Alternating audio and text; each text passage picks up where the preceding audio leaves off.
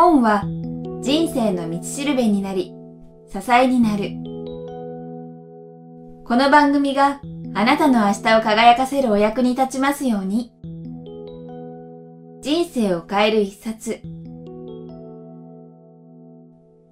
人生を変える一冊は、読者の人生を変えるような一冊を書いた著者へのインタビュー音声を毎回お届けするポッドキャスト番組です。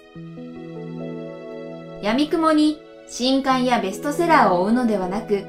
元新聞記者の聞き手、早川洋平が著書への思い、人生を変えた一冊を著者から直接伺います。聞き手、早川のミッションは、話を聞かれたゲストも番組を聞いたリスナーの皆さんも元気になる番組を作ること。聞くというコミュニケーションをもとに、人や企業に新たな価値をお届けするキクタスが配信いたします。番組に入る前に皆さんへお知らせがあります。人生を変える一冊がスタートしたのは2008年10月。了承を書いた著者と人生をよりよく生きたいと願う皆さんをつなぐ架け橋になりたい。そんな思いからこれまで無料でお届けすることにこだわり続けてきました。おかげさまで多くのリスナーさんと著者の皆さんに応援していただき、ここまで番組を続けてくることができました。今もなお、無謀と言われる無料配信ですが、今後も一人でも多くの人に届けたいとの思いから、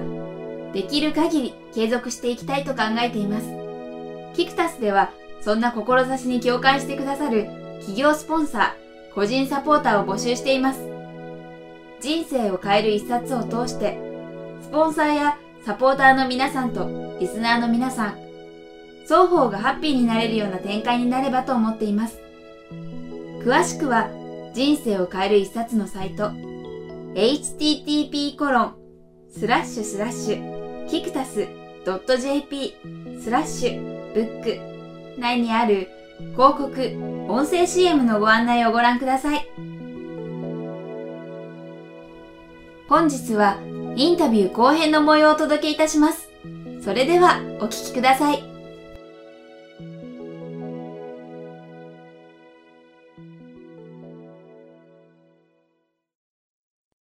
今そういう何かピンチが来た時にご自身でメンタル的にそういう支えになっているものって何何かありますか？えー、っと支えになってるものっていうとあの今のお話の例えば過去の経験かもしれないし、はいはい、もうそれこそご家族かもしれないですし。やっぱり家族は重要ですよね、うんうん、そのあたりって例えば会社でこんなこと今まあ例えば考えてるとかそういう話って結構奥様とかお子さんにされたりするんですか？あの妻はですねそういう話をちょっとでしようもんならやめて。って心配になるしあの私が聞いたって何とかできるものではないし、はい。はい、あのもうやめてと。会社のことはもう任せたから。まあ以前こういろいろね苦労ボランティアの時に苦労させたので、はい、聞きたくない。だから逆にそこがね家に帰ってこうよく会社のことを相談したりってする人もいるいらっしゃるんですけど、ねはい、うちは分かれてるのでその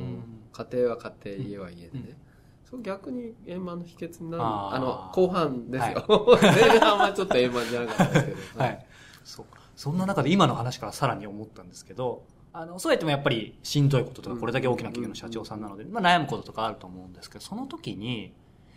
もう本当にご自身でさっきの態度じゃないですけどそこは多分尋常じゃないメンタル力金本さん他の方に比べて持ってると思うんですけどやっぱり耐えるのか、まあ、ケースバイケースだと思うんですけど。最近はですね一回もう何かあった時に「ありがとう」って言っちゃうんですよ、ありがとう。一回「ありがとう」って言うんですよ。例えばなんかまあ仮にお金をもらえるところが、なんか条件がこう交渉が入ったりした時に「ありがとう」って言うんですね、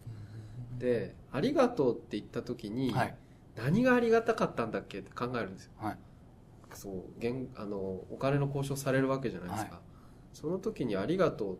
て言ってお金を交渉されるってことは多分原価計算を見直せと、うん、原価計算を見直すと他のところはあの利益が上がるわけじゃないですか、はい、あじゃあこの A 社というところはこの減額をし減あの減額というか、まあ、値段交渉はい。をしてくれることによって、弊社の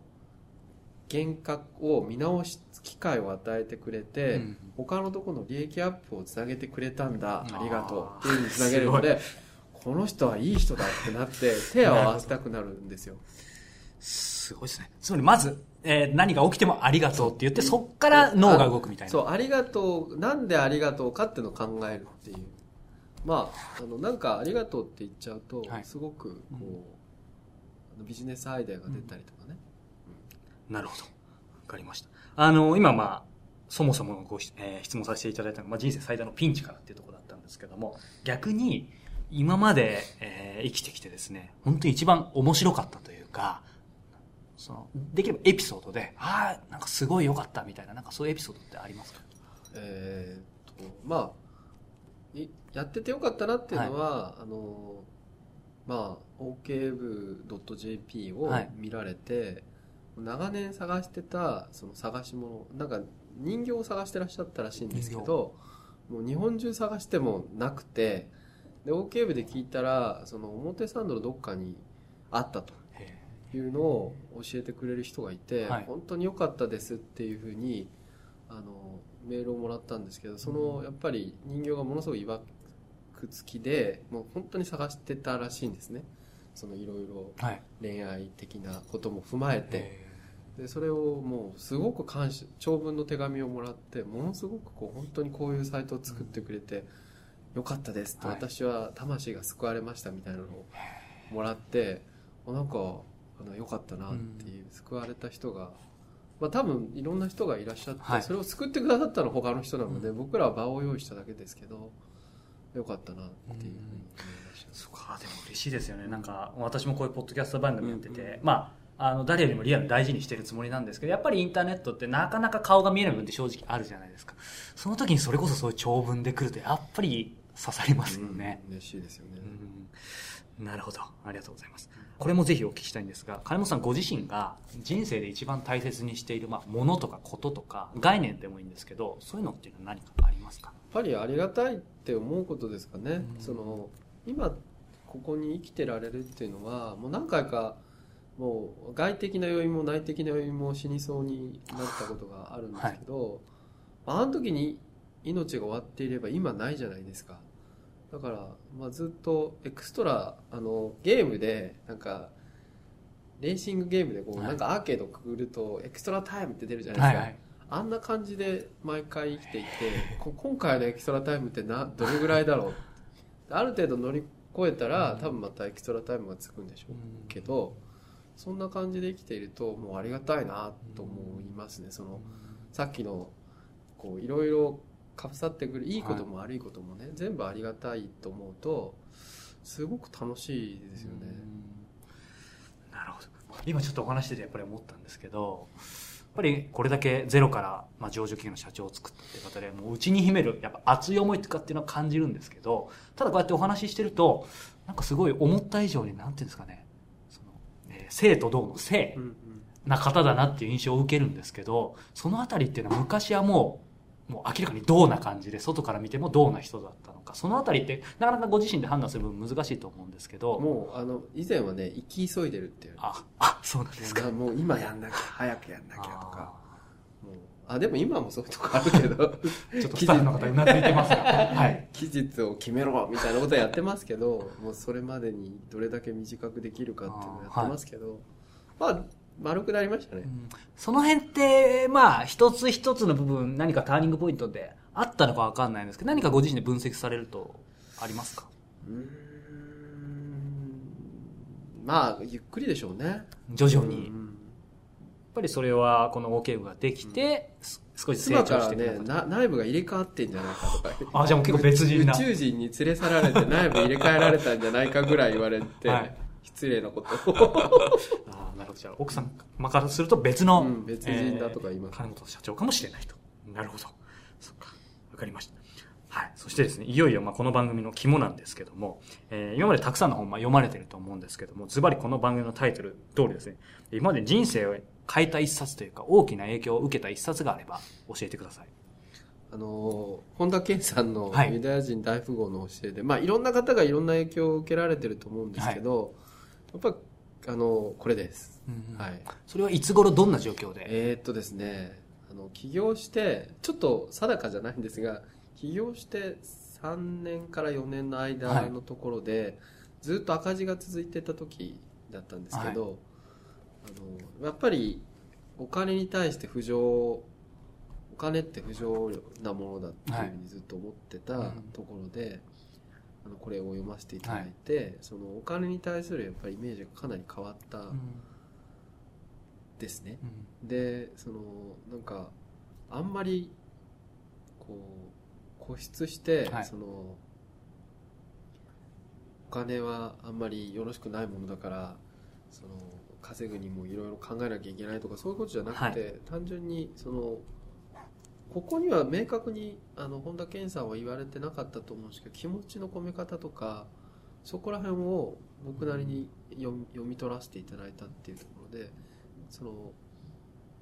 すごい大きい気づきがありましたね。うん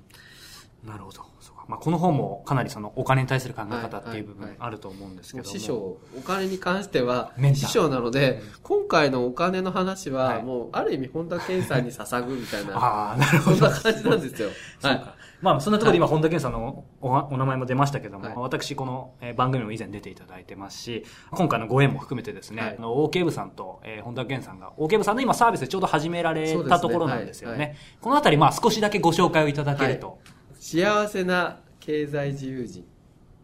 ていうサービスを、はい。この度本田健さんと、はい。あのやらせていただいたんですがきっかけはですね、はい。まあ、これ読んですごく本田健さんすごいなはい。と思っていて、ある講演でご一緒させていただいへてー。スピーチをあ、そうなんですか。あの一緒にさせていただいて、で、まあ、あの本を読ませていただいたんですよって言ったら、すごく喜んでいただいて会社にも来ていただいて会食させていただいて、はいじゃあなんか一緒にやろうよってあの言っていただいて、であのサービスができるようになったんですけどまあ縁ですよねそうですよねんなるほど。でもやっぱりひょっとしたらこの本読んでなかったら、まあ、うんわからないですけど、そういう縁もなかったかもしれないですねですよね。なるほど。ありがとうございます。まあ今、本について伺ったんですけど、金さん普段っていうのは、まあお忙しいと思うんですけど、どんな本を読まれたりとか、それこそビジネス書とか、もうほとんど実際読んでないのか、経営系の本読んでるとか、そのあたりってどういうあ感じですか？のすごく雑多に読みます。ああ、もうあんまり。ただスピードはものすごく遅くて、はい。1週間に1冊ぐらいですか、あ、そうなんですか。はい。今世の中では多読速読って言われますけども。あのあんまり好きではなくてですね。だだっていくら多読しても多分読める本って例えば100冊が1000冊になるぐらいですよね例えばですよ、はい。で1000冊読んだとしても出会える本で出てる本ってどれぐらいあるかっていうとそんな変わらないので出会わせてもらった本を なんかゆっくりこうん。う噛み締めて読んだ方がいいかなと思って、うんうんはい。ああ、なるほど。いや、おっしゃる通りですね。やっぱりそれこそ、まあ、もちろんこのユダヤ人大富豪の試合って特にそうですけど、それもう何回も何を、回も読んでますね。それを一個でもやるだけでもうすごうん。い、やっぱりエネルギーも時間もかかりますもんね。なるほど。やはりそうすると金本さんの今の本の読み方としては、もうすごく何百冊読むよりも、この一冊って決めた本をうんゆっくり読んで、それを噛み締めて何回もっていう読み方の方が、まあ普通ですかね。なるほど。ありがとうございます。少し話が戻ってしまうんです。が、はい。この、えーご著書を拝読してですね、私個人的には一番刺さったのはですね、まあ楽天の三木谷さんからかけられた一言で、えーまあいいことをしているから無料でもいい、儲けてはならないは、まあいいわけと。うん。当時その OK 部自体がなかなかはい収益化できてない時に、いくらでも出すという商品サービスを埋めということを、あの言われた時にその金本社長ご自身のモヤモヤが吹き飛んだっていうところがすごい刺さったんですけどもやはりこの番組聞いてる人でまあ起業したてでですねなかなか好きなことでワクワクしたはいいけど収益化が難しいっていう分の人いっぱいいると思うんですよ。でそれこそ目先のお金の方に取られて転換しようか悩んでる人もいると思うそんな方に向けてですねまあえーエールというかですね何かアドバイスをいただきたいんですけど、えっとですね、あの世の中のためになるとか自分がワクワクするとかっていうのはやるべきなんですけどやっぱり経済活動がついてこないとそれってあの永続できないじゃないですか。でボランティアっていう言葉って実はあの誰がボランティアをしてるかっていうとその方々にお金を払ってる企業とかうん。がバックにいて初めて成り立っていて自分でこうゼロからやってても成り立たないじゃないですか。そうするとお金を儲けつつ、えー、社会のためになったりいいことっていうことっていうのがなかなか難しいので、えー、ここを目標にするっていうのはすごくこう的としてはちっちゃいんですけど、はい、ぜひそこをあると思ってやってくださいっていうのが、まあ、エールというかその方がいいと思いますよってい。う、おすすめなんですけど、もうボランティアだから、まあ、お金はちょぼちょぼでいいじゃんっていうのはある種言い訳だと思うんですよ。じゃなくていいことをやってお金をものすごく稼いだらその儲けたお金でまた何をやるかっていうのがすごく重要で,、でこれはあのヨーロッパでノブレス・オブ・リュージュっていう言葉があるんですけど、はい、その持てるものの責任っていうあの富とか権力とかね、はい、でそれを悪用したりするとよくないですけど、それをよくするために今なんか修行させてもらってるっていう捉え方をするといいんじゃないかなと思うんですけどね、うん、なるほど。ありがとうございます。最後になんですが、はい、OK ウェーブの金本社長としてというか OK 部としてそれと、えー、金本金人個人としてですね今後のまあ夢というか何かビジョンがあればそれぞれ教えていただきたいんですけど。えーと、OK 部としてはもうあの2010年もう今年ですね。今年ですね。あの10カ国語で100カ国に OK 部の Q&A を広げていくっていうことで、うん。はい、あのもう2012年の方向も決まってただこれ増やすだけなんですけど20カ国語で200カ国。もうほぼ国連がに登録されてる190以上に多分なるだろうということで、はい、200カ国にあの使ってもらえるような QA を提供して、でそのやり取りをするとですね、まあ、あの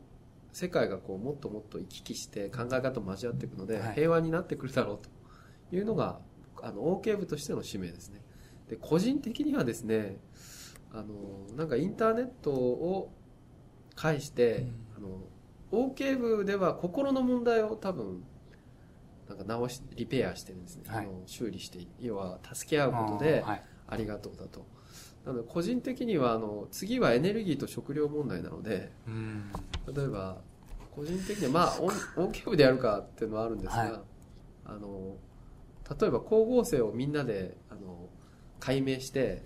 なんかある身の回りのもので作ったら光合成ができるような水と CO2 と日光だけででんぷんができるような、そんなようなあの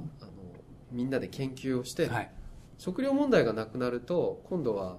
あの飢餓とかなくなるので、はい、世界中がもっと豊かになるでしょ、で光合成の問題を解決するとエネルギーの問題ってクリアになるんですよ、はい、太陽光をその変換することができる、はい、そうするとエネルギー問題もクリアになるので、はい、えー、これをなんか個人的にはちょっとネットでこう集合地的にやっていきたいですね、クラウドみたいな感じなるほど。楽しみですね。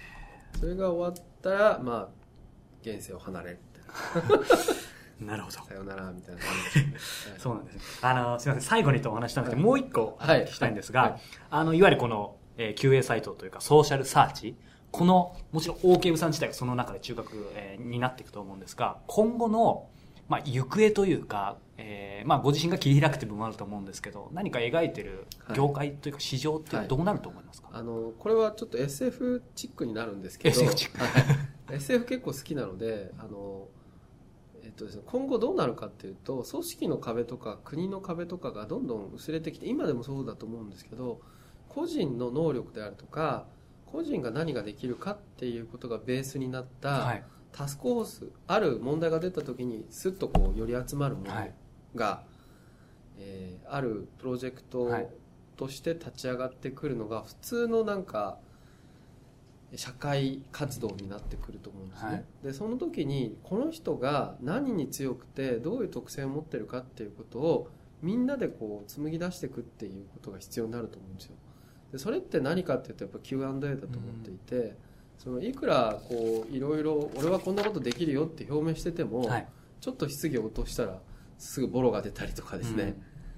すると思うので逆に言うとその質疑応答がごく当たり前にやられてる世界で、はい、その信頼であるとか答えがいいとかっていう人がある分野でピックアップされていてその人たちが集まってある問題を解決するっていうことに対して、お金がつくプロジェクト化されるっていう世界観が当たり前のようになってきて、はい。人は多分これを企業と呼ぶんだと思うんですね。あー、なるほど。そこが、えー、と僕らの多分目指すべき方向で個人に紐づいた知識とか知恵とかスキルをよりこう広く同じような方々をタスクフォース的にプロジェクトが発生した時に集めてある問題を解決したい人に届けることの仲介をやる方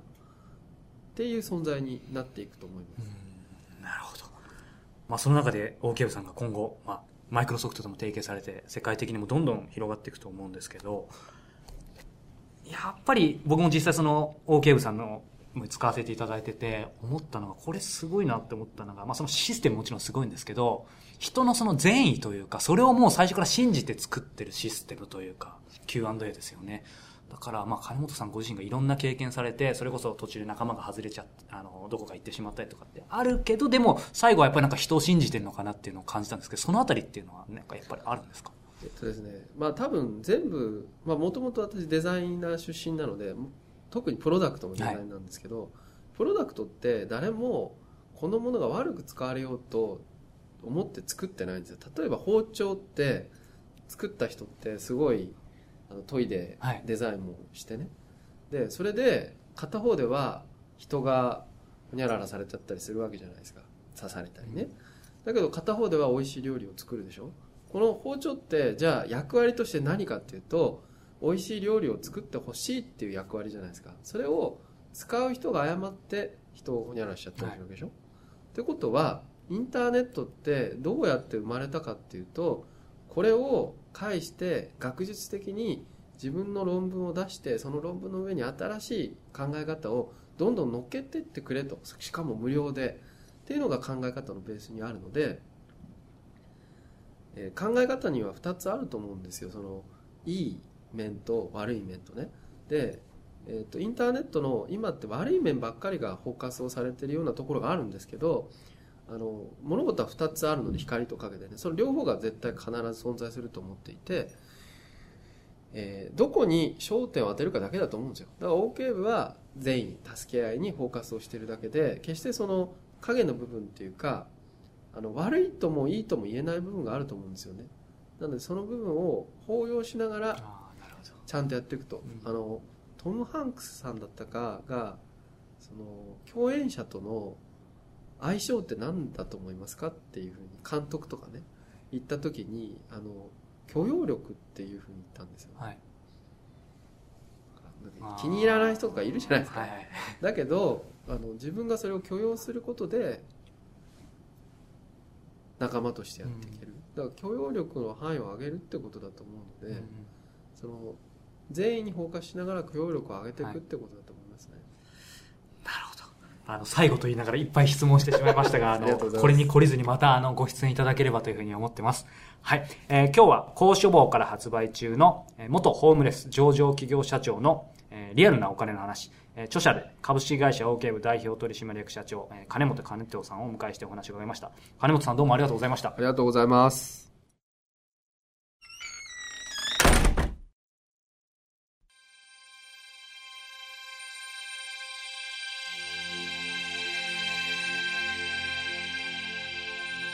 本日のインタビューはいかがでしたか？番組ではあなたの人生を変えた一冊を募集しています。集計の結果、上位にランクした本の著者さんには番組にご登場いただきたいと思っています。インタビューが実現した暁には、その本を挙げてくださったリスナーの方もインタビューに加われるような、そんなことを早川は考えています。ぜひ、あなたの人生を変えた一冊をお寄せください。応募方法など詳しくは番組に配信されている PDF か人生を変える一冊のサイトをご覧ください。サイト URL は kiqtas.jp スラッシュ book キクタス .jp スラッシュブックです。本日も最後までお聞きいただきありがとうございました。それではまたお耳にかかりましょう。ごきげんよう。さようなら。この番組は、キクタスの提供、若菜はじめ、ご機嫌ワークス制作協力、宮浦清志音楽、清水夏美ナレーションによりお送りいたしました。